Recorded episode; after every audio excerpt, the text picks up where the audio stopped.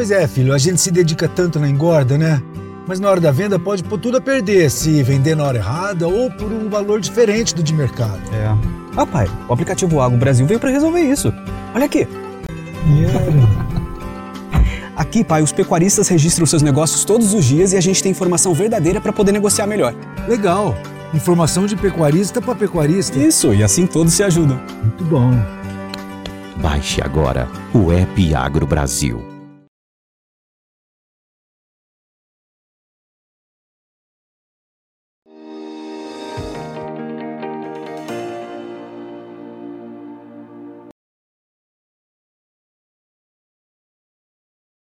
Olá, sejam todos muito bem-vindos. Estamos iniciando mais um boletim de mercado. Você que acompanha o mercado do boi viu um agosto com um derretimento aí nas cotações. A gente está falando de negócios já ainda acontecendo com o boi gordo em São Paulo, abaixo dos 300 reais por arroba. Mas hoje a gente começa o mês de setembro. Com que expectativas? O que, que a gente precisa analisar e entender? Quais são os fatores que vão direcionar a precificação ao longo desse mês? Perguntas para Gustavo Machado, gestor de rede lá da Stonex. Está aqui o Gustavo com a gente já no vídeo. Seja bem-vindo, meu amigo. Obrigado mais uma vez por estar aqui com a gente e nos ajudar a entender e principalmente a, a, a ver possibilidades, criar cenários aí que possam indicar uh, para onde o, os preços vão ao longo desse mês de setembro. Mês começando com que cara, hein, Gustavo? Seja bem-vindo. Muito obrigado, Alex. Muito bom dia. Bom, seguinte, esse começo de setembro agora vai começando com uma cara de meio parecida com agosto. Ah, é? Principalmente quando a gente olha para lado de oferta. A bem verdade é que a, a, gente começa o agosto com as escalas indo quase que para metade de, de, Desculpa, a gente começa setembro, uhum. é, com as escalas quase indo para metade desse mês de setembro. Né? Isso de um modo bem geral. É, o que a gente acredita que ainda pode ter uma oferta para vir? Primeiro, daqueles animais que já estavam programados para sair em setembro. Né? É, e talvez algum animal que era para sair em agosto, mas como o preço caiu tanto, o pecuarista falou: não, vou segurar um pouquinho mais e vou vender em setembro. Então, o que a gente vê aqui, as escalas estão para metade de setembro é, e podem ainda continuar avançando ao longo desses próximos dias, dessas próximas semanas. É verdade também que não estão avançando mais como já avançaram. Né? Julho, agosto, as escalas andaram muito rápido não avança mais naquele mesmo ritmo, fator positivo. Mas a gente ainda pode ter uma oferta aí chegando nesses próximos dias, nessas próximas semanas, e isso, claro, vai, vai impactando na roupa, né? O que, que, o que, que você está querendo dizer com isso, Gustavo? Que a gente vai ter demanda, é, oferta suficiente para atender uma demanda. Agora, como é que a gente entende essa demanda? Já uma demanda nova, já uma demanda que a gente esperou que acontecesse em agosto e não veio, a gente esperou que acontecesse em julho e não veio. Será que a gente já pode esperar essa demanda mais é, robusta no mercado interno ainda agora nesse mês de setembro? Eu acho que em termos de demanda não, não vai ser muito diferente. É de fato o que vem acontecendo, deve continuar. Ah, é? é? A diferença é que a gente. Claro, a gente vai precisar confirmar isso. É um pouco de expectativa da minha parte de que a gente começa setembro com um estoque um pouco menor do que a gente começou agosto. Não sei se vão lembrar, mas só para a gente recordar um pouco, em agosto tinha uma expectativa positiva, é minha também, do Dia dos Pais. Uhum. O consumo foi bom no Dia dos Pais, do primeiro final de semana ali, né, do, do de agosto. Só que ele foi, só que tinha tanto estoque que aquela demanda foi mais importante para aliviar um pouco, enxugar aqueles estoques. Aquilo foi um fator ruim. Então eu vejo que agora esse começo de mês de setembro, ao menos, a gente não deve ter aquela, aquele estoque que a gente tinha do começo de agosto. Então, pelo menos ali tem um espaço para a carne reagir. Até adiantando, preço da carne, principalmente dos cortes do traseiro no atacado, estão um pouco mais baratos. É mais um fator que também pode destravar um pouco mais o consumo. Então, então tem aí essa conexão, essa junção de estoque menor com é, carne barata que pode ajudar a melhorar o preço da carne. Isso a gente está falando no atacado. É, isso pode respingar de alguma forma nos preços da arroba, Gustavo? Exatamente. Agora, quando a gente junta esses dois, né, essa oferta com essa demanda um pouquinho melhor, eu acho que o maior impacto né, desse respingo, como você falou, é mais de trazer uma certa estabilidade. Eu acho, tentando fazer uma, um exercício de previsão, é, que a oferta pode continuar ainda é, incomodando e com uma pressão de baixa tentando encaixar. Só que com esse começo de mês, uma demanda um pouquinho né, voltando, é, né, naquela, naquela demanda que é comum de começo de cada mês, poder fazer com que essa pressão de baixa não encaixe. E aí, se você tiver ainda uma oferta que ainda está presente, uma escala que está indo um pouquinho mais longa, mas um começo de mês que é sempre favorável para consumo interno com estoque menor e preço de carne mais baixo, né? É, isso pode trazer uma certa estabilidade, tá? ou talvez até uma recuperação, um reajuste modesto, suave, nada tão exagerado nesse curtíssimo prazo, porque a oferta ainda eu acho que coloca uma âncora para o boi conseguir deslanchar tão rápido é, né, ao longo desses próximos dias, tá? Essa mais ou menos assim, amarrando um pouco é, esses dois pontos que a, gente, que a gente comentou agora. Resumindo, setembro então tende a ser um mês de é, busca de equilíbrio entre oferta e demanda aí para a partir daí, a partir de outubro, último trimestre, a gente ter uma virada de cenário. Dá para apostar nisso? É, Dá para apostar nisso. Tá, claro, a gente sempre tem um potencial de errar um pouco nessas nossas análises, a gente vai olhando para o xadrez ali que, que a gente tem agora na mão. Mas o que, que dá para apostar é realmente. Agosto foi um, um, um, período de pressão muito forte, com uma, uma oferta que saiu na frente da demanda, e agora setembro o mercado se encaixa busca um equilíbrio de novo. Ainda preocupa essa oferta, essas escalas ainda um pouquinho mais longas do que se estivessem um pouco mais curtas, eu estaria ainda mais otimista, tá? Mas ali virada de setembro para outubro, o mercado acho que pode começar a virar, principalmente porque esses atuais níveis de preço são desestimulantes para a produção. Então o cara às vezes está vendendo o animal do confinamento agora e fica um pouco mais cauteloso de repor esse animal do confinamento para sair no final do ano.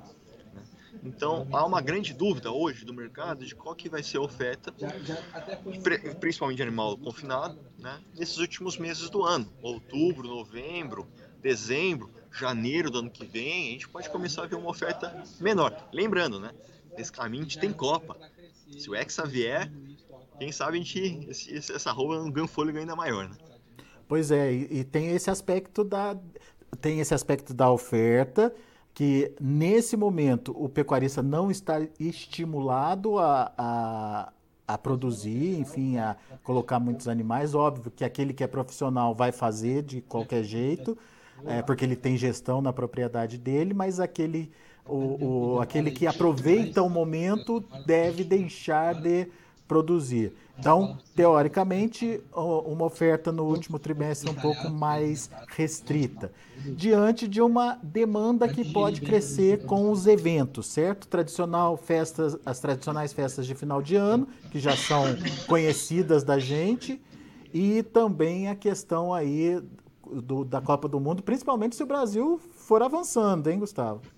Quanto mais, mais churrasco a gente vai fazer, né? é isso. É, e, e, mas, por enquanto, olhando para a B3, o que, que a B3 está indicando? Ela já sinaliza isso ou ainda não? Já. É? Exatamente. É, é, muito provavelmente é isso que o mercado está precificando hoje quando se olha para a curva futura dos contratos em bolsa. A gente tem o contrato de setembro agora em R$ 308,40, tá? Ainda um pouco contaminado por um indicador do Exalc São Paulo, que ficou artificialmente mais alto ao, longo do último mês. É, e você tem um outubro, um novembro, um dezembro, gradualmente com preços mais altos. Um outubro em 312, um novembro em 315, um dezembro em 316,50. Tá? Essa recuperação é, da bolsa já começa a mostrar o mercado conseguindo se fortalecer nesses próximos meses, nesse final de ano, com oferta um pouquinho se reduzindo e demanda conseguindo se fortalecer começa a colocar de volta no radar estratégias mais convidativas de hedge para proteger esses animais que vão ser vendidos no final do ano. Se a nossa análise aqui estiver errada, se o mercado for onde você não quer que ele vá, essas estratégias de hedge pelo menos te dão uma segurança. Muito bem, a gente está falando basicamente da, da, retomada da demanda interna, mas e a exportação? O que, que a gente tem que é, olhar? Enfim, ela vai continuar ajudando? Ela vai continuar sendo um fator importante aí para a precificação? Como é que você analisa principalmente para esse último trimestre, Gustavo. É, verdade, bem lembrado. A gente não falou tanto de demanda internacional nesse momento. Sim, o mercado internacional vai continuar como uma, uma válvula de escape importante, como tem sido nesses últimos anos. É, eu acredito que vai continuar indo bem, tá? Dólar hoje também se recuperando, vindo agora para acima de 5,20, 5,25 nesse momento, câmbio mais alto também é, ajuda a gente a ficar mais competitivo. Agora, é, acho que vai ser difícil a exportação aumentar muito mais em termos de volume do que a gente já tem hoje, tá? Até por uma questão ali de, de capacidade operacional, capacidade de, você tem um limite, né, do quanto você consegue abater de animais, exportar, limite de, de plantas habilitadas para determinados destinos, é, e às vezes também quando no final do ano vai chegando mais para frente a carne que for exportada aqui vai chegar naquele período entre Natal e Ano Novo, que é um período que o pessoal não gosta muito de receber carne. Então eu acho que assim, continua como uma válvula de escape importante, mas a gente está no limite do quanto que a demanda internacional consegue enxugar os nossos estoques. É, e não sei se faz muito sentido essa análise, queria até ouvir a sua opinião, mas o que a gente é, provavelmente vai ver em agosto é um, um novo recorde aí das exportações pelo menos as projeções, olhando para os primeiros 15 dias, né, a gente já, e fazendo essa projeção, a gente já percebe aí uma possibilidade de bater o recorde do ano passado, que foi em setembro. É, será que a gente está antecipando essas exportações, esse, esse, essa antecipação aí da, das compras está acontecendo a ponto é, de fazer agosto e não setembro ser o, o mês do, do recorde aí, Gustavo? Sim, é, sim, essa análise ela faz sentido porque o ano novo chinês é mais cedo esse ano, né? Que desculpa, no ano que vem, né? Nesse momento. É, ano passado foi em meados de fevereiro e agora é meados de janeiro. O ano novo chinês é aquele ano novo lunar, não tem uma data específica. E como ele antecipa, as compras também podem estar sendo antecipadas para poder casar né, a chegada dessa carne lá com esse período de maior demanda. Então não é uma análise. Faz bastante sentido. Aliás, a gente também tem trabalhado com, com a possibilidade de exportação boa, mas assim, a melhor janela de exportação é agora. É, né? É. Vamos, vamos continuar observando essa questão das exportações, que é muito importante até para a gente entender o apetite internacional e até que ponto essa exportação pode evoluir ao longo dos próximos meses, mas ficar com essa, com essa possibilidade de que uh, o principal momento de negócios é agora, né? Que está acontecendo agora e não mais, mais para o final do ano, justamente por conta dessa é, possibilidade, dessa possibilidade não, dessa necessidade da China de ter essa carne um pouquinho mais antecipada do que em anos anteriores, é, no momento do, do feriado deles lá no ano que vem, certo? Exatamente, colocou muito bem. Boa. Muito bom.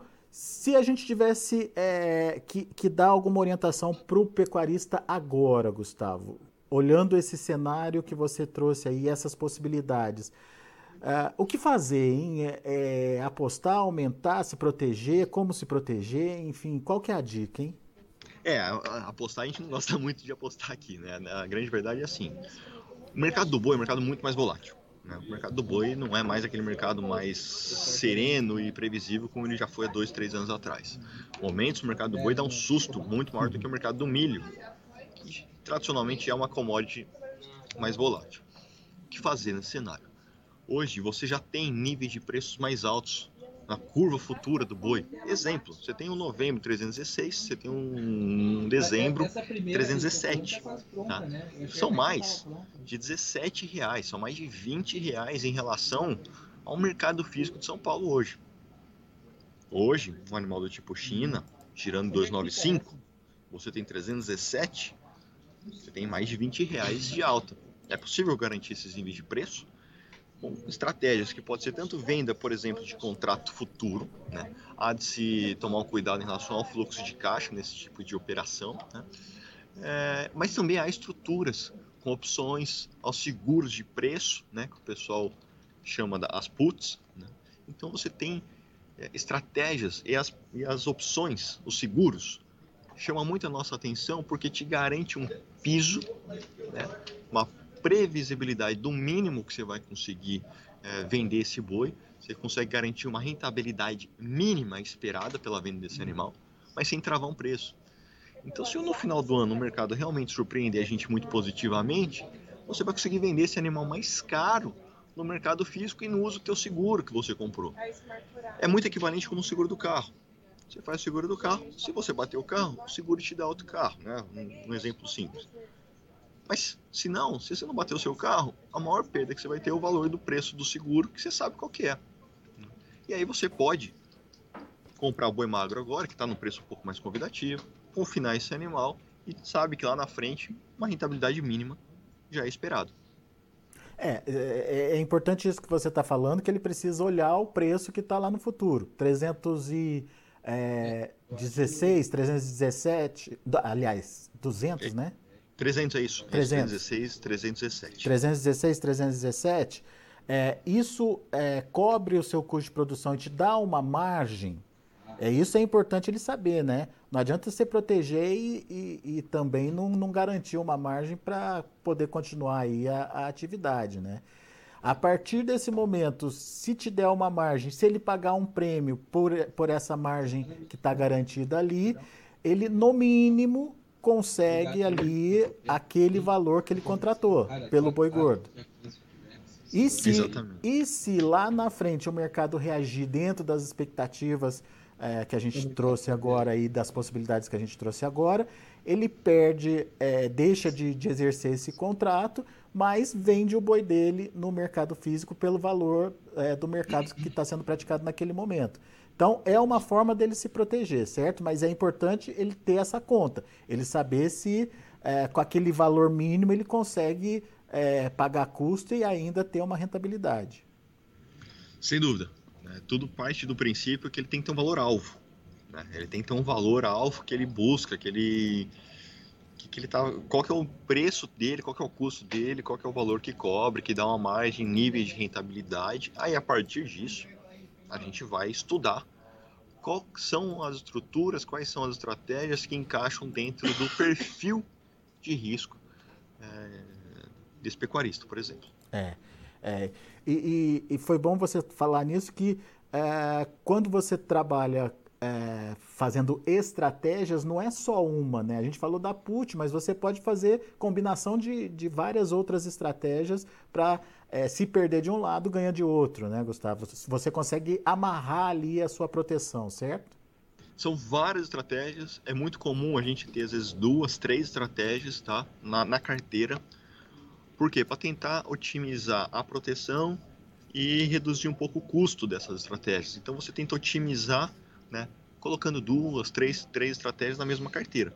Claro, isso depende também um pouco do conhecimento, é, do, do, perfil do cliente, às vezes quanto tempo que ele já está aqui com a gente, clientes que já mais maduros, a gente vai cada vez avançando mais é, em estratégias mais elaboradas, mais sofisticadas, mas são não é nenhuma nem duas, são várias, tem um leque de opções ali que dá para a gente pensar é, para se proteger contra é, contra o mercado que vai onde você não quer que ele vá, né? Exatamente. Muito bem, então fica esse recado aí para você é, se proteja, enfim, é, entenda como essas ferramentas podem te auxiliar. Procure uma ajuda de quem trabalha já com, com esse tipo de, de operação, pra, de quem entende esse tipo de operação. Não tente fazer sozinho, porque é, é às vezes é o que o Gustavo falou, a combinação de várias estratégias é que vai garantir o seu lucro. Então, calma aí, vai é, perguntar para quem entende realmente aí uh, do que está fazendo. Uh, e vamos, vamos acompanhar a evolução aí uh, das informações nos próximos meses, principalmente, porque o cenário é positivo, só que a gente está vendo que esse cenário está demorando para acontecer, né, Gustavo? A gente já esperava que essa demanda fosse acontecer é, em julho, agosto, enfim, coisa que não veio. É, setembro, o Gustavo trouxe um cenário muito, muito pertinente aí, que é do, de equilíbrio, para que a partir do último trimestre a gente tenha aí uma possibilidade de melhora dos preços. Obrigado pela análise mais uma vez, Gustavo Machado. Volte sempre, meu amigo. Alex, foi um prazer falar com vocês. Um abraço, boa semana para todo mundo. Valeu, Gustavo.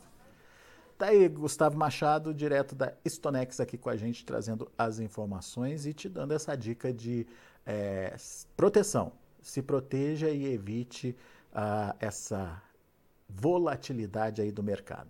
Vamos aos preços, vamos ver como estão os negócios lá na B3, Mercado Futuro, lá em São Paulo. Outubro, R$ 312,65 está subindo 1,12%. Novembro, da mesma forma, 1,01% de alta a 13,16. Dezembro, 13,17, também ali pertinho de 1%. Janeiro sem negócios hoje. Indicador CPEA fechou o dia de ontem com queda de 0,93% a R$ 309,10, é, uma queda aí de 0,93%, como eu disse. Esses são os números do mercado do boi. A gente vai ficando por aqui. Agradeço muito a sua atenção, a sua audiência. Daqui a pouquinho tem mais informações para vocês aqui no Notícias Agrícolas, nos nossos boletins especiais. Notícias Agrícolas, 25 anos ao lado do produtor rural. Se inscreva em nossas mídias sociais. No Facebook, Notícias Agrícolas. No Instagram, arroba Notícias Agrícolas. E em nosso Twitter, arroba Norteagri. E para não perder nenhum vídeo, não se esqueça de nos acompanhar no YouTube e na Twitch Notícias Agrícolas Oficial.